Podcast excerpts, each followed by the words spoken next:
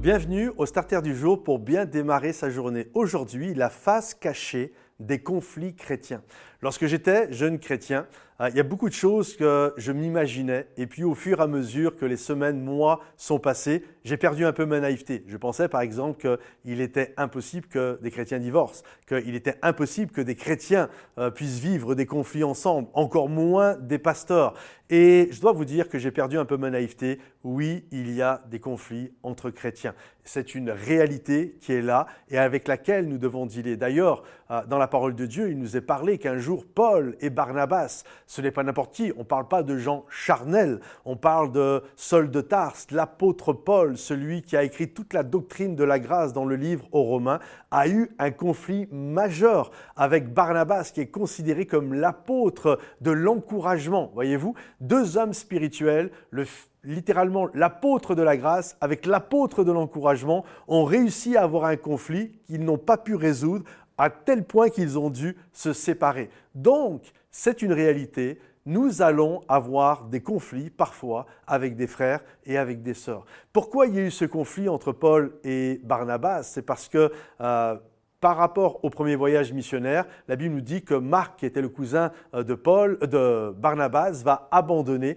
Et puis lorsqu'ils vont partir pour faire un deuxième voyage missionnaire, Barnabas va vouloir ramener avec lui son cousin Marc et Paul ne va pas vouloir. Et les deux vont camper sur leur position. Et les deux vont exiger, littéralement quand on regarde dans l'original en grec, c'est les deux vont exiger. Il y a un qui exige de l'amener et l'autre exige de ne pas l'amener. Et vous savez que tout ce qui est rigide finit par casser. Plus on est souple, plus on s'adapte et moins on casse, moins c'est tranchant. Mais plus on est rigide, plus on veut camper sur nos positions et plus ça amène un, un brisement, tout ce qui est rigide finit par casser. Et en fait, les deux ont campé dans leur position. Plutôt que d'écouter le point de vue de l'autre, ils sont restés chacun dans leur position. Et je crois que souvent, les problèmes que nous vivons ensemble, c'est une histoire de point de vue.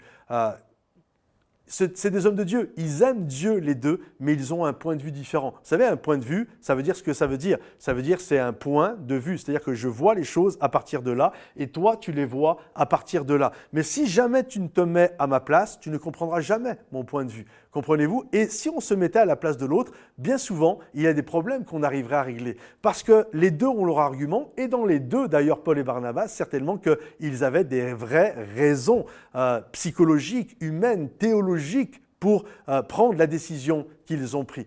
Et c'est important de ne pas camper. Il y a de l'orgueil quand même quand on Je ne les traite pas d'orgueilleux, ou alors moi je le suis dix fois plus qu'eux. Mais quand on, est inflexible comme ça, qu'on ne veut pas comprendre l'autre, il y a quelque chose d'orgueilleux. Ça veut dire qu'il n'y a que mon point de vue qui est le meilleur. Il est important d'essayer de comprendre ce que l'autre dit.